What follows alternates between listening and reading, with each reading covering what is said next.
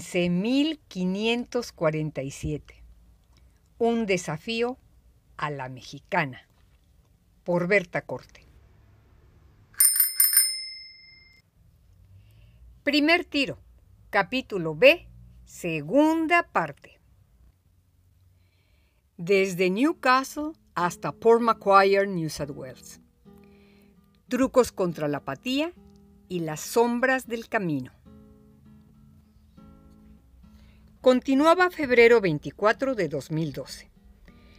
Me costaba trabajo empezar a pedalear de nuevo después de razonables periodos de descanso. Honestamente, sufría de ataques de pereza. Así que diseñé un truco para concentrar mi atención en otro interés y eludir los espasmos de flojera post descanso. Adapté a la barra delantera de la bicicleta una rejilla de alambre de 25 por 20 centímetros que encontré tirada en el camino. Sobre de ella colocaba una hoja de papel en la cual había escrito con letras grandes alguna canción en inglés. De esa forma iba repitiendo la canción en mi mente, practicaba el inglés y distraía la pereza que siempre trataba de sabotear mis jornadas. Ese truco siempre funcionó. También ocupaba mi mente diseñando proyectos, recordando vivencias y descubriendo elementos que aparecían en mi viaje. Por ejemplo, cuando el sol bajaba por el oeste proyectaba la sombra de mi bicicleta sobre la carretera. Cada minuto que el astro descendía incrementaba el tamaño de esa imagen. Era una situación en proporción inversa que establecía la lucha por los espacios a esa hora. Al perder la luz a altura, crecían las sombras. Había descubierto un elemento casi poético en mis andanzas y decidí captar esas imágenes con la cámara fotográfica. Fue el inicio de una línea más de seguimiento en mi recorrido, las sombras del camino.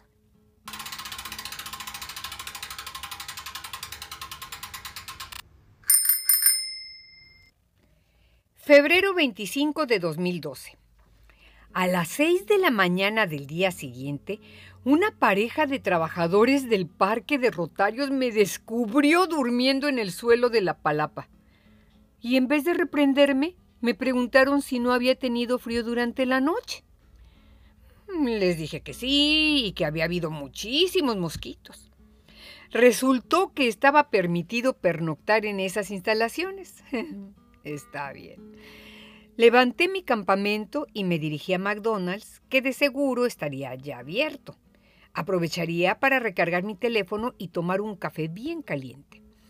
Un par de horas después fui al centro de información de Tari, en donde me dieron un mapa de la localidad y me señalaron la ubicación del periódico local y de la estación de radio, en donde más tarde conseguí una entrevista.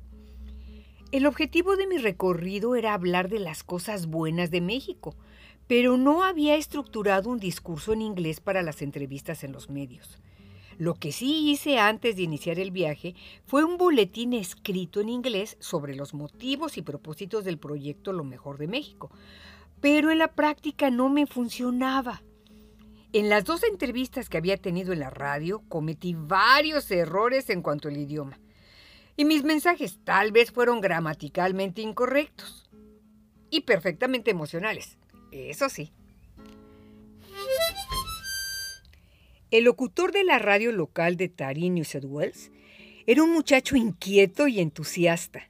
Incluso me dijo que me envidiaba por lo que estaba haciendo. Pude notar cómo se iluminaba su cara de imaginar lo que sería dicha aventura.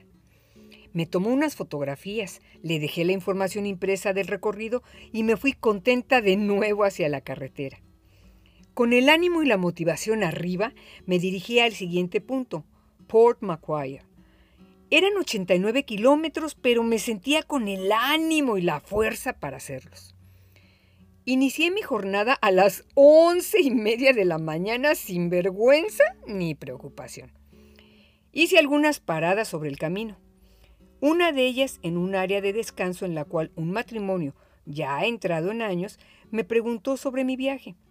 Platicamos un rato y me dieron ánimos, un plátano y una barra de cereal de chocolate. Vaya que fue una sorpresa de cordialidad. La primera del viaje. Después del grato incidente, continué a buen ritmo, tomando fotos a cada señalamiento de distancias, a los paisajes conmovedores y los hacinamientos de basura, que eran muchos. Me pareció que los árboles a la orilla del camino empezaban a crecer y a hacerse menos en el conjunto.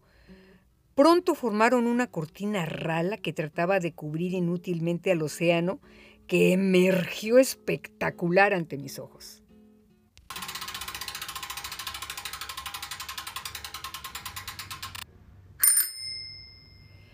Llegué a la YHA de Port Macquarie en New South Wales a las 6 de la tarde de ese día.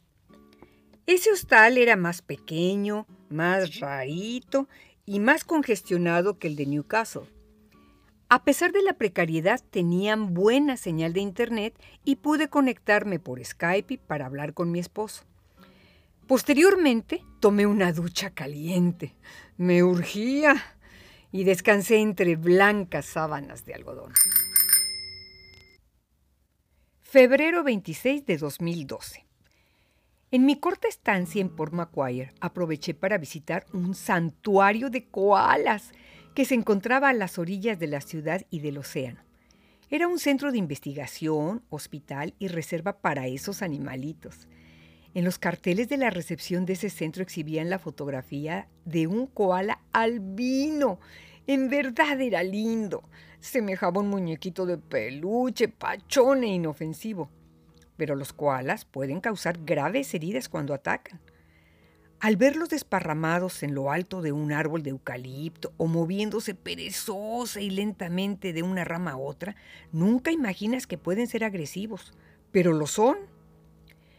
Había dejado la YSA de Port Macquarie a las 10 de la mañana de ese día, y además de vagar por el santuario, me dediqué a buscar las estaciones de radio en esa localidad.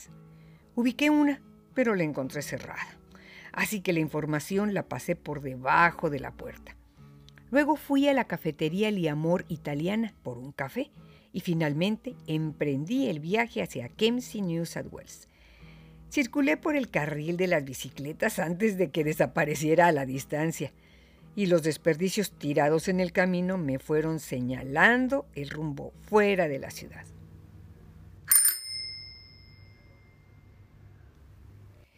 Eran 54 kilómetros hacia Kempsey y solo 12 para llegar a Fredericton, el lugar de los famosos mini pies de Fredos.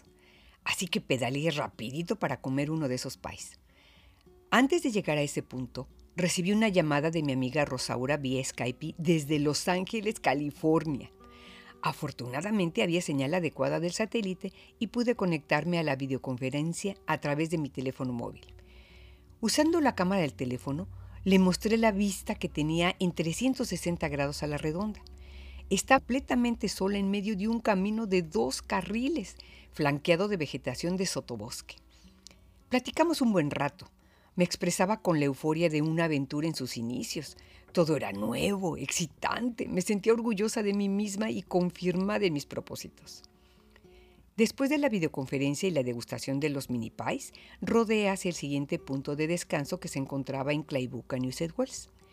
El paisaje del camino se fue salpicando de casas a los lados y eso me ratificó que pronto llegaría al siguiente poblado. La luz del día empezaba a disminuir y la penumbra iba en aumento.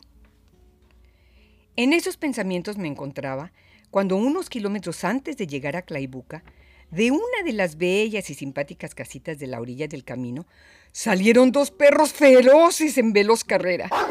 Alcanzaron la carretera antes de que reaccionara y me persiguieron a toda velocidad. Mi grito de terror explotó en el ambiente y mis piernas aceleraron instintivamente su ritmo. La adrenalina me ayudó a pedalear más fuerte, pero los canes me alcanzaban. Estaban a solo dos o tres zancadas de mi bicicleta. Para huir, atravesé al lado del camino donde los automóviles viajaban en sentido contrario y logré milagrosamente tomar la delantera. Afortunadamente no venía ningún carro en mi ruta de escape. De lo contrario, quién sabe cómo habría terminado esa fuga.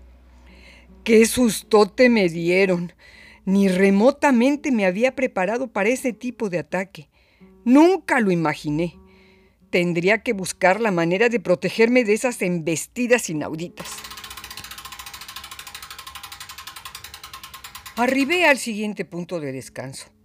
Una de esas estaciones de servicios para los conductores de tráileres y automovilistas con servicio de gasolinería 24 horas y algunas otras amenidades.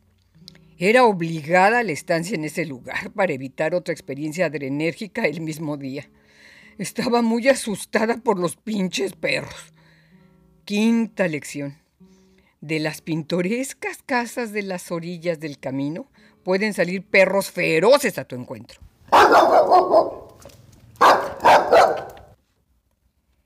Esa noche recapitulé. Llevaba siete días pedaleando. Había aprendido al menos cinco lecciones. Había capturado más de 100 fotografías y publicado la mayoría de ellas en Facebook.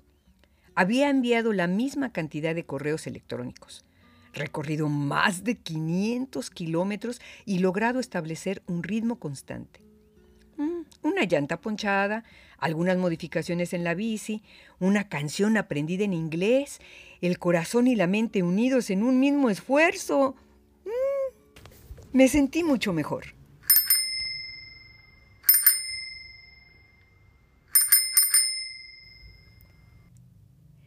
¿Y qué sucedió al día siguiente? Ah, pues suscríbete a este canal para que puedas conocer toda la historia. Espera un relato completo cada semana. Hasta entonces.